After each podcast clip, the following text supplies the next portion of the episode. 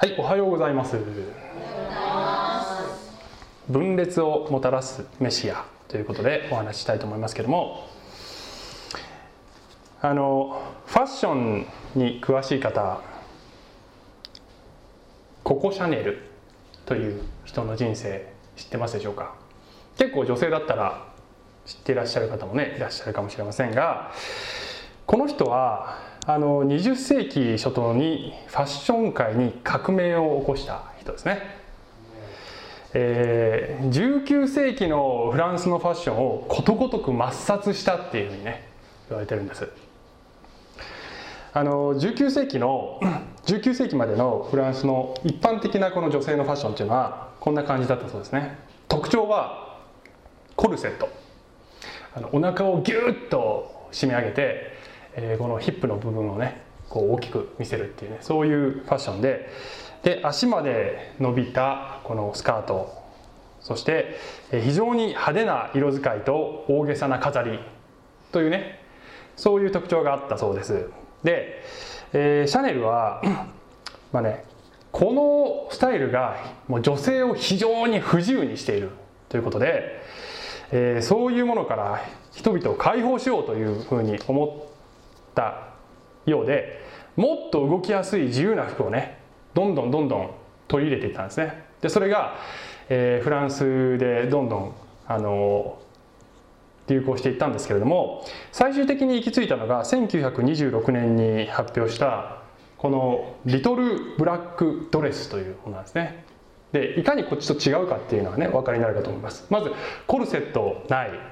で、えー、スカートも膝の丈まで短くすると。で派手な感じでするんじゃなくてシンプルでその人らしさが一番出るような形にしたいということでこういうものがね出てきてこれがこのアメリカのファッション雑誌に載ったことを皮切りに世界中にねヒットしたんですね。ところが、まあ、当時はねこの、えー、黒だけで色を合わせるというのは喪服だけだったそうです。このようにあの常識とか伝統をことごとく破っていった結果どうなったかというと、まあ、他のデザイナデザイナーの人たち名だたる有名な人たちからは激しくバッシングされてあのバカにされたりとかねしたわけですよね。けれども最終的にはこれはヒットしていたと。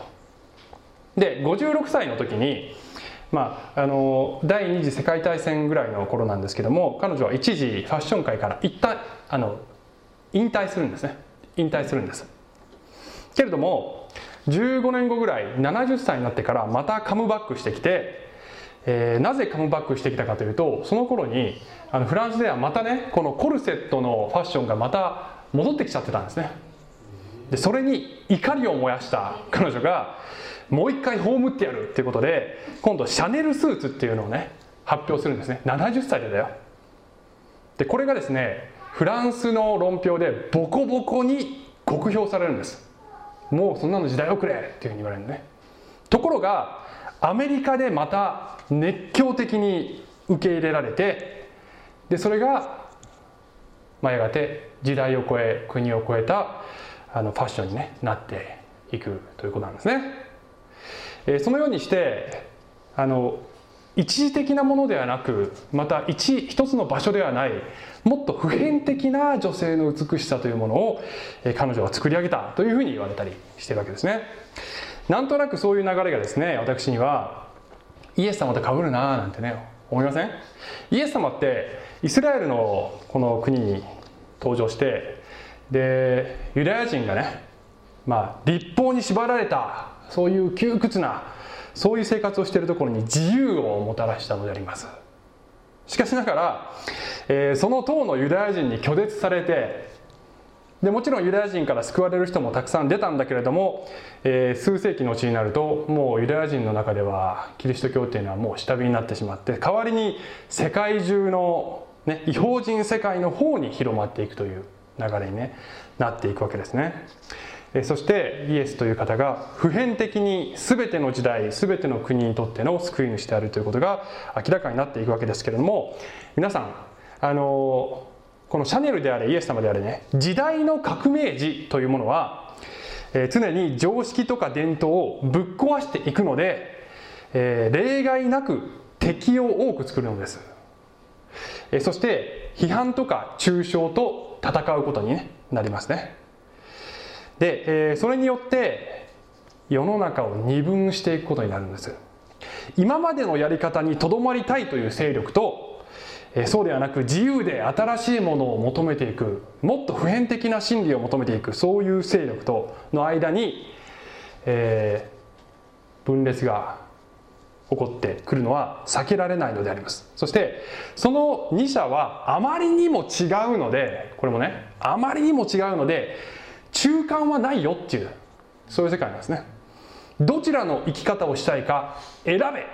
ということなのであります。イエス様は歴史上最大の革命児です。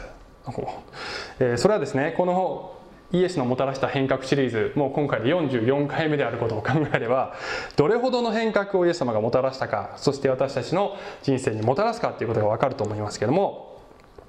え、イエス様は世界に対して根本的に違う生き方を提供したのでえそして新しい世界観をね、え提供したので時代が二分しそして世界が二分されたのであります。人類の分類の仕方っていうのはまあいろいろありますけれどもね肌の色であるとかあの男であるか女であるかとかいろんな分類の仕方ありますけども神様の目に最も重要な分類の仕方。神様が一番気にしておられる分類の仕方は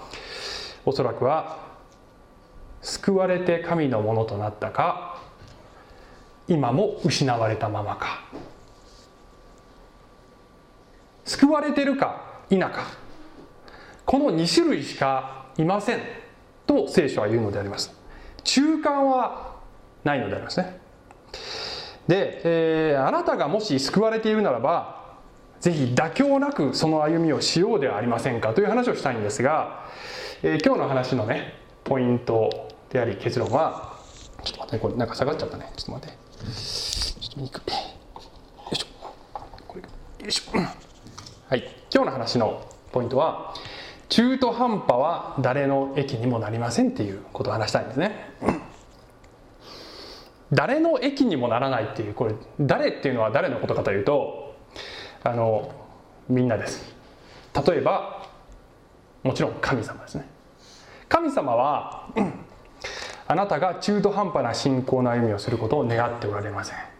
もちろん私たちの弱さを憐れんでくださっていろんな失敗とか、えー、することもちゃんと許しそしてカバーしてくださる神様ですけれどもそれがいい状態だよというふうには神様はおっしゃらないですよね。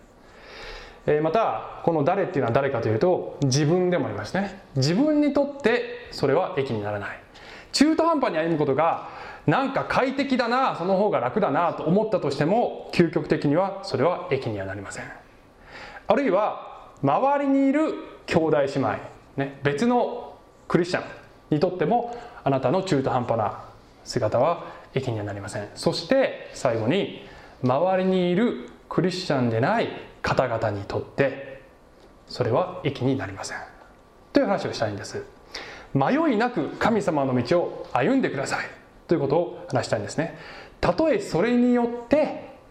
一時的にあなたのあなたとあなたの愛する人たちとの間に溝ができたり摩擦が生じたりすることがあったとしても、ね、あります。そういうことは。だとしても迷いなく歩んでくださいということを話していきたいんです。はい、ということで今日はルカによる福音書の12章の49節からね読んでいきたいと思いますけども53節まで読みたいと思いますが、えー、今までどういう話がつながってきてるかというと イエス様がですね、まあ、長いこのスピーチをね説教をされるんですけども、どういう流れか、まあ、先週も言いましたけども偽の教えに警戒しなさいまあ、具体的にはパリサイ人の偽善といったものに警戒しなさい。そして人を恐れずに宣教しなさいと。そして、えー、富に心を奪われてはいけないですよ。生活のことを神に委ねなさい。神の国を求めなさい。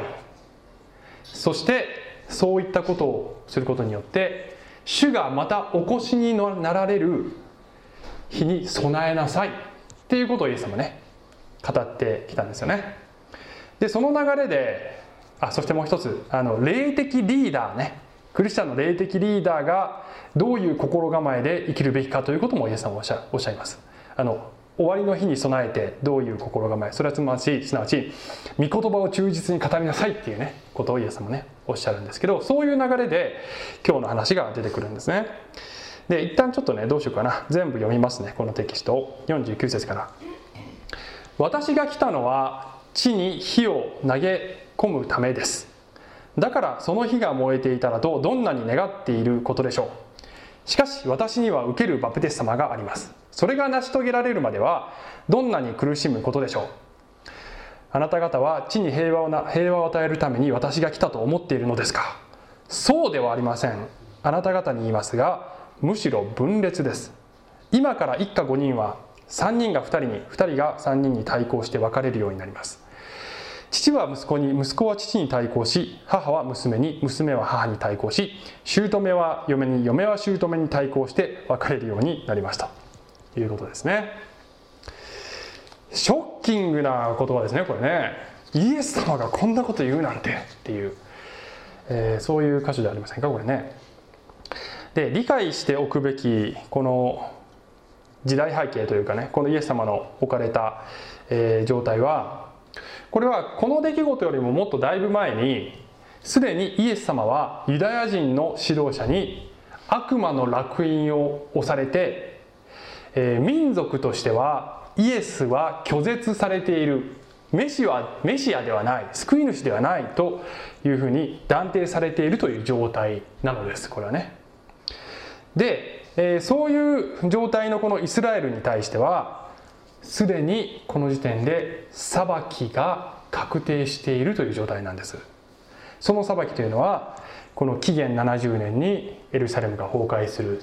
ことなんですけどもそれがイエス様ご自身でおっしゃるんですけどもそういう状態が起こるということはね。なので国としては神様からのこのメシアを拒絶したことに対する裁きというのが確定しているがまだ個人ベースではイエス様を信じ救われる道がありますよという状態なのです。そして実際救われる人もいるんですけれども、えー、その救われる道を選択した人は当然国として民族としてイエス様を拒絶しているわけだから周りからの迫害が起こるのはもう必死の状態なのであります。そして多くの場合親や兄弟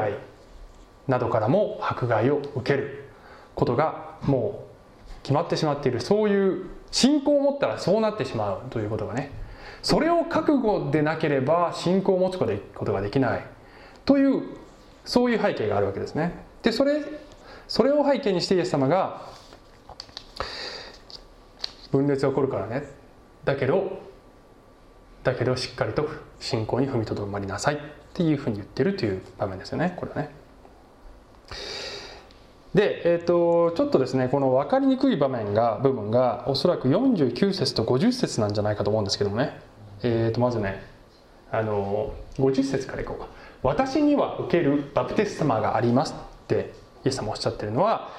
えー、結論を先に言えばこれはですね十字架のことですね。十字架のことです。イエス様が十字架の道を通らねばならない。ということをイエス様は、えー、思われて非常に痛みを覚えておられる。というそういう言葉ですね。でその前の49節の「火を投げ込む」っていうね。この火とは何かというとあの実はねこれはね大きく分けて2つの解釈があるんだけれども、えー、1つ目を先に言うとあえっとね一つえっ、とね一つはすいませんあの火というのは精霊ですっていう解釈なんですね。精霊の火を投げ込みますっていうそういう解釈なんです。でその精霊というのはイエス様が死と復活を超えねば降りてこないものですねというそういう解釈なんですね。でもう一つの解釈は火というのは裁きを意味しているっていう。で私はこちらの立場に立ってます。火というのは裁きを、えー、表現している、まあ、聖書ではね火というのは裁きの象徴ですね。と同時に火というのは精錬の象徴なんですね、まあ、象徴というか火は精錬をもたらす作用があるというふうに、えー、聖書では述べられているわけですね。精錬とは何かというと不純物を取り除いて本物だけが焼かれずに残るというそういう過程のことそういう作用のことを精錬って言いますね。で、えっと、参考にえー、参考にですね第一コリントの3章の12と13これちょっと持ってきてないですけどもそこでは私たちクリスチャンのこの地上の働きが終わりの日に火によって明らかにされる。燃え尽きない働きをしなさいというねそういう話が出てきますね。であのこの「火」という言葉がまあ裁きを意味するにしてもまた精霊を意味するにしてもいずれにしてもそのことによってその日によってこの世界が2つに分かれることになるからね本物が明らかにされるために分裂が起こるからねというそういう作用が起こるということをねイエス様はおっしゃっているということだと思いますね。えー、本物のあそれでねもう一つ紹介したいのは第一コリントの11章の19これもちょっとここに載せてないんですけどもこういう言葉あるんですね。教会の中で分裂がありますねと。けれども本物の信者が明らかにされるためには分裂もやむを得ませんねってパウロが言ってる場面ありますね。えー、もちろんイエス様は平和を愛しておられます。神様は平和の神ですけれども本物が明らかにされる過程で結果的に一時的に分裂が起こることは避けられない。ということですよね。だから覚悟しておきなさいよっていうふうにイエス様はこの場面で言っていらっしゃるんだと思います。イエス様を何者と思うかイエスを信じるか否かということに中間はないからね。っていうねおっしゃってるんですね。あの私どちらかというとクリスチャンとか。ね。ねうちの親はクリスチャンだから私も仏教というよりはクリスチャンかなとか。ね、なんとなくちょっとだけクリスチャンかな。それないからね。そういうものはないのです。救われているか救われていないか2つに1つなのです。で、えー、あそうだね。であとねもう2つちょっとねこういう見言葉もありますね。ヨハネによる福音書9章の39節。そこでイエスは言われた。私は裁きのためにこの世に来ました。それは目の見えないものが見えるようになり見えるものが盲目となるためです。見える人と見えない人と分かれますからね。もう一つ。マタイによる福音書12の30私の味方でないものは私に逆らうものです。であり私と共に集めないものは散らすものです、まあ、聖書はどこをとっても選べというね。中間はない。どちらの側に立つか選べというメッセージで満ちているのであります。でこういうメッセージはねやっぱりなかなかね日本人には受け入れがたいですね。和を大切にするから日本人は。全部こう清濁合わせ飲んで、えー、みんな仲良くいいじゃないか。仲良くすることが一番大事だよ。っていうそういう感覚で多くの人が生きている。確かに仲良くすることはすごく大切なことなんだけれども聖書的に言えば平和よりも実はもっと大切なものがある。それは真実。真実。真理であります。真理を除外した平和は何の意味もない。というのが聖書の世界観でありますね。メッセージであります。さてでねあの残りの時間でちょっとね考えたいことはこれです。外の人との付き合い方です。外の人ってここで表現しているのはこれはクリスチャンでない方々教会の外にいる方々ということですね、まあ、日本で生きてると、まあ、クリスチャンでない方々にね囲まれて私たち生きてます。でそういう中で価値観とか世界観において周囲と摩擦を感じるとか溝を感じる溝を感じるということがまああると思いますね。多かれ少なかれ。でこれがまあそれほど自分にとって重要でない人だったらねそんなに辛くはないんだけどこれが非常に身近な人だったり非常に愛してる人だったりとかするとこれは非常に辛いですよね。とても辛いです私もあのクリスチャンでない友達たくさんいますけれども溝を感じてねギャップを感じて寂しさを覚える時ありますよくね。けれども聖書ではクリスチャンというのはこの世から取り出されたものなので、えー、こういった寂しさっていうのは避けることができません。でその時にどのような態度で私たちは生きていけばいいのかということを、まあ、3つちょっと考えたいと思うんですけど1つ目ね可能な限り平和を保ってくださいってことですね、え、これが、まあ、当然といえば当然ですけれどもこれが大前提であります。私たちは世に神様の愛を伝えていく使命を帯びているので、えー、世に対して喧嘩を仕掛けません、まあ、なぜこれを言わなきゃいけないかというと歴史の中では教会がそうでないねクリスチャンでない方々に喧嘩を仕掛けてきたというねそういう悲しい過去も部分的にはあるのです、えー、しかしながら聖書ではねこう言ってます。ローマ人の手紙12の14節と18節を抜粋してますけどもあなた方を迫害する者を祝福しなさい。祝福すべきであって呪ってはいけません。あなた方は自分に関する限り全ての人と平和を保ちなさい。ってね言ってます。ですから先ほどのテキストでイエス様が私は分裂を、え、持ってきちゃうよというふうにおっしゃったのは自分から分裂しなさいって言ってるわけではないのですね。あの喧嘩を仕掛けなさいと言ってるのではない。だけどでも妥協もするなっていうことなんですね。妥協もしてはいけない。えー、信仰のゆあなたの信仰のゆえに相手が攻撃をしてきたとしても信仰に踏みとどまりなさい。攻撃し返してはいけません、えー、仕返してはいけないんだけれどもだけど、信仰の歩みに妥協が生じてもいけません。というふうに言ってるわけですね。難しいことを言いますよね。だけど難しいけどこれが神様が願っておられることなんですね。まあ、迫害を受けるっていうこと自体が信仰にとどまっている証拠なんですね。あの信仰にとどまっていなければ妥協すれば迫害は起こらないわけだから、えー、迫害にとどまってすみません迫害を受けても信仰にとどまりなさいと言ってるわけです。もう一つ第一ペテロのねあすみません。第一ペテロの3の1にはこれは伴侶がクリスチャンでないという状況もこの日本ではたくさん発生しますけれどもえー、そういう人たちにねこういうふうに言葉をかけてるわけですよね。同じように妻たちを自分の夫に服従しなさい。たとえ御言葉に従わない夫であっても罪の無言の振る舞いによって神のものとされるようになるためです、えー、相手が自分の相手が自分の信じているものを認めてくれなくても喧嘩しちゃダメだよと。ね。バカにしちゃダメだよと。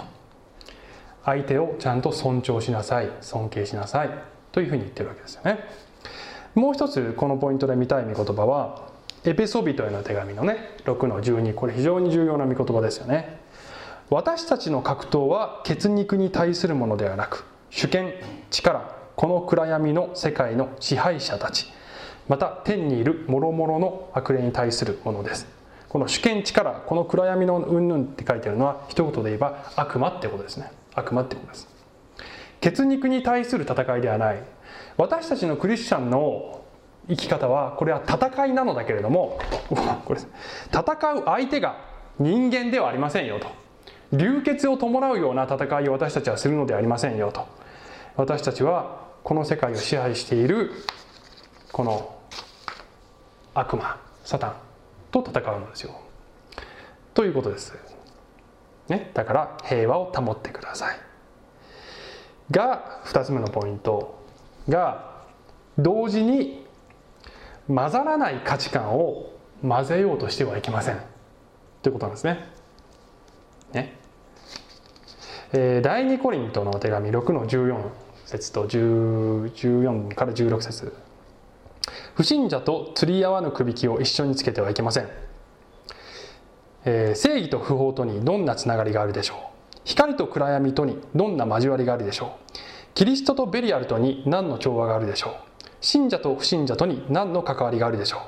神の宮と偶像とに何の一致があるでしょう。私たちは生ける神の宮なのです。明確なラインがちゃんと存在しますよと。信じている人としていない人の間には明確なラインが存在するそして聖書が私たちに伝えている世界観とか価値観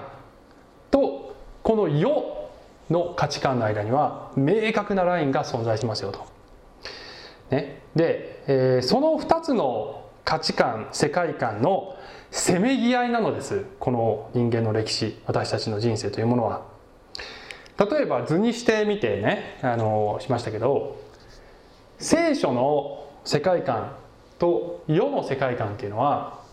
そもそも交わるところがないのです。なぜかというと世というのは先ほど読んだ御言葉のように悪魔が支配しているからです、ね、そそれを世とここで呼んでるんですね。でね私たちクリスチャンの目指すところはですね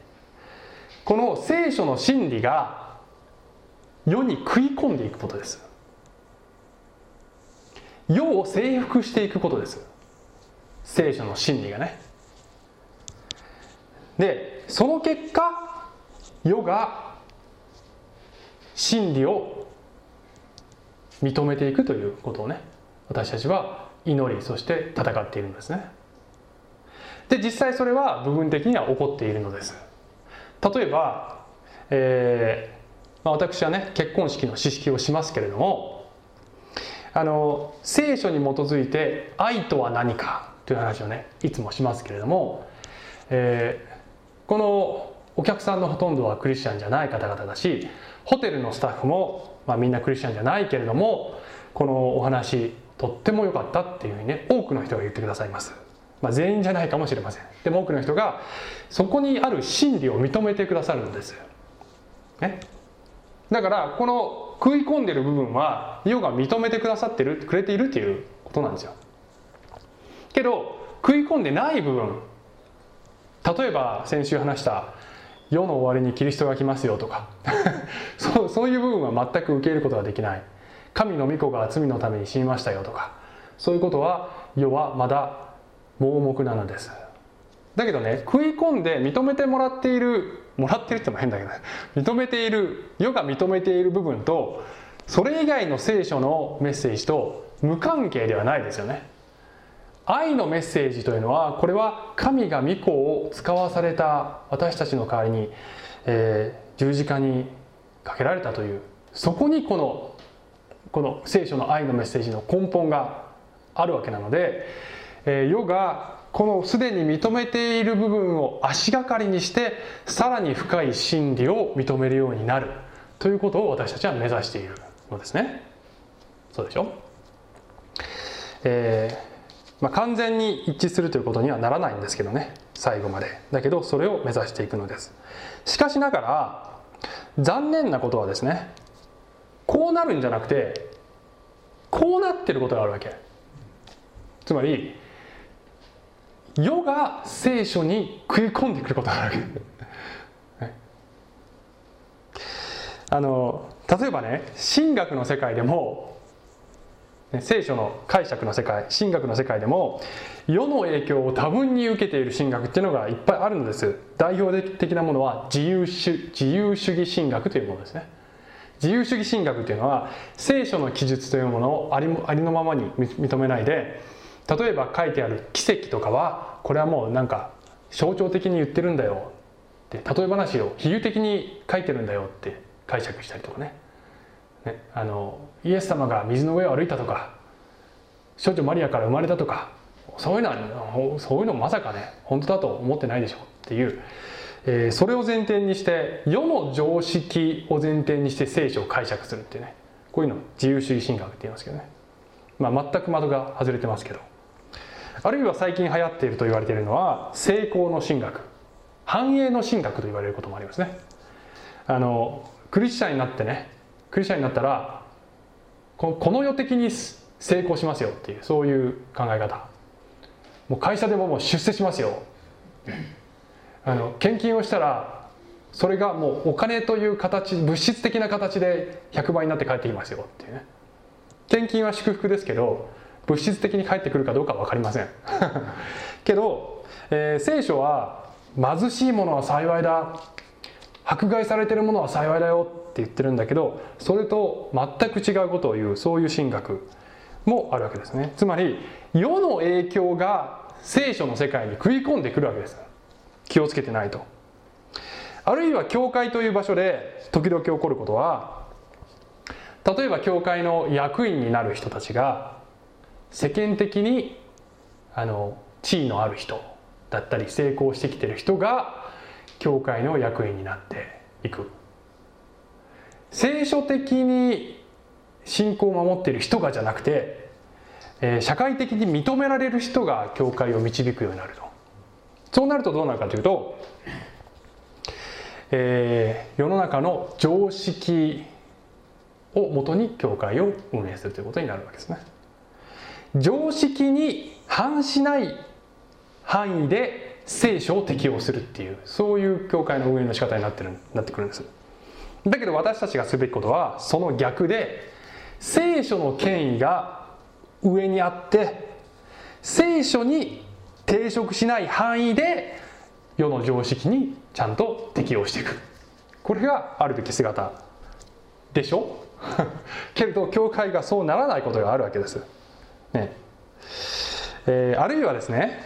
この状況個人の信仰生活でもこういうことはね、まあ、多々起こります。うん。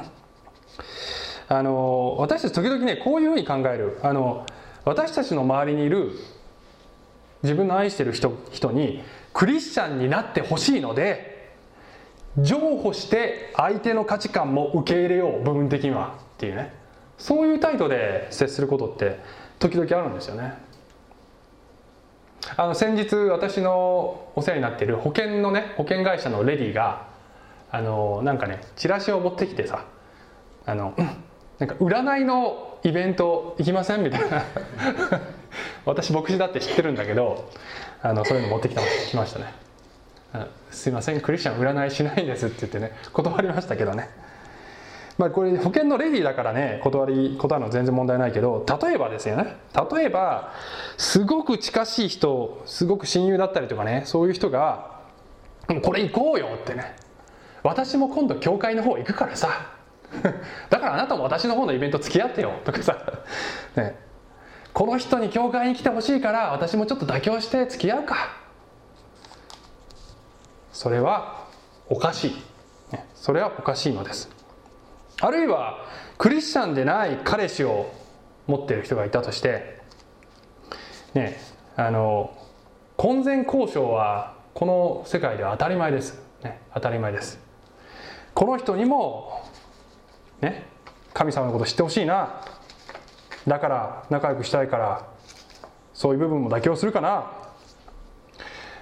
おそらくはあの世の中の多くのクリスチャンがこういう点で罪を犯していると思いますね。毅然とした態度でノーと言うべき時はノーと言わなければならないのではないでしょうか。私たちがどちら側に立っているかっていうことはブレてはいけないのです。ブレると本当のメッセージが世に伝わりません。あの最近のねちょっと前の出来事なんですけどあの娘がね 4歳の娘がえっと車の車運転してる時にですねえっとあの親の膝に乗りたがると。もちろん普段はベビーシートにねチャイルドシートに乗っけてるんですけどあの私が例えば運転してる時に妻の膝に乗っていいって言ってくることあります。その逆のパターンもあります。私の膝に乗っていいっていう時あります。でねあのちょっと恥ずかしいんですけどね。すっごく安全な道でちょっとだけの距離行くだけ行くだけの時には時々ちょっともうこれぐらいならいいかって言ってね膝の上に乗っけてあげることあります。はい。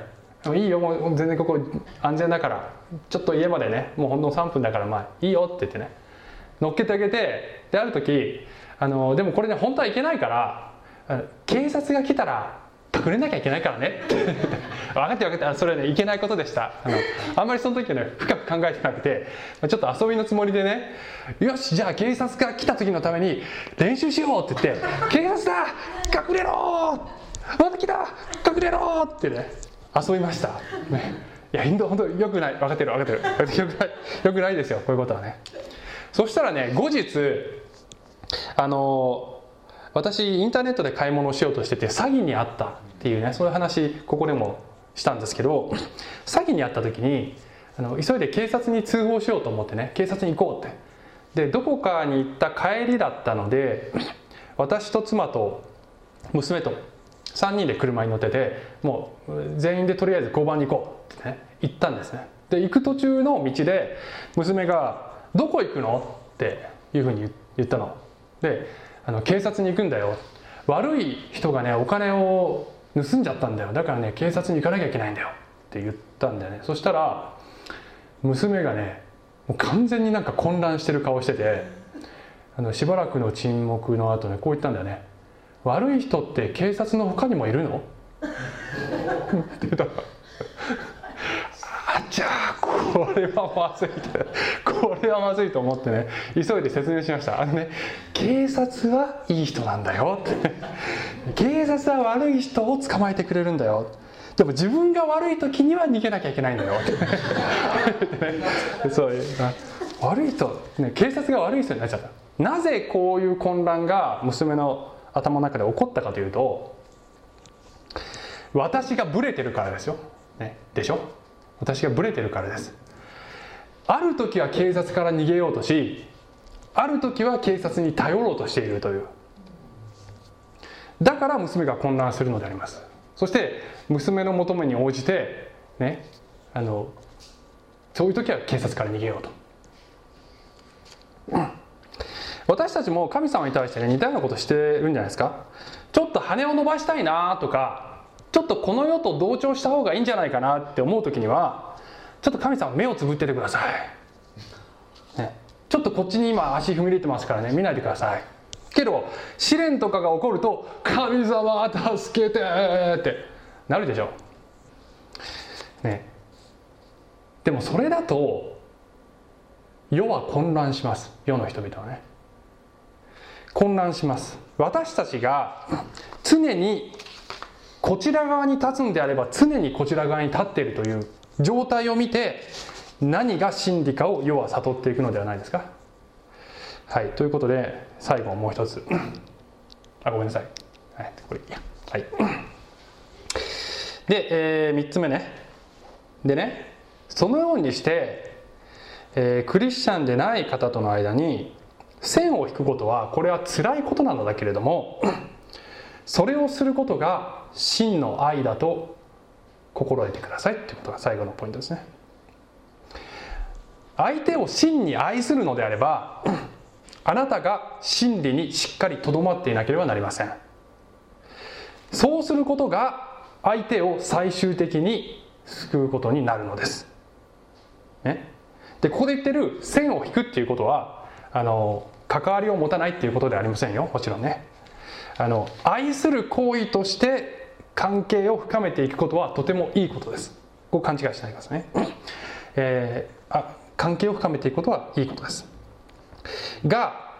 えー、価値観やあるいは行動基準で妥協しないという意味でここで線を引くって言ってるんですねねそこ勘違いしないでくださいねあのそれをすることで溝ができる確かに精神的な意味でけれども、えー、あなたが真理にとどまっていなければ真理の方に相手を引っ張ってくることができません、まあ、例えばあなたがですねあの友達とハイキングをしていたとして、まあ、ちょっとイメージ的にこれを想像してほしいんですけど友達とハイキングをしていたとしてで深い穴に落ち込んでしまったとしてですよ。でその友人が負傷してしまって、えー、自分の力では登ることもできないしもうそういう意欲もない。という状態。でもあなたはまだ頑張れば一人であれば上に登って、えー、まだ助かることができる、ね、という状態だったとしたらあなたがすることは一旦その人から離れて自分がよじ登ってまず自分が安全な場所に行ってそこからロープを下ろして友を救うことではないですか、えー、共に一緒にねあの滅んでしまうことではない。ロープを落として「捕まれ!」ってやったら当然下から引っ張ってロープがテンションをねロープにテンションが生まれますよね。下に引っ張る力と上に引っ張り上げようと。する力が、えー、せめぎ合います。下に引っ張られたらたら救うことができません。あなたは上にいてそこから一歩も譲らず相手を引き上げる方向に持っていかなければならない。そのためにはしっかりと自分の立ち位置を守る必要があるのです。第一ペテロ2の12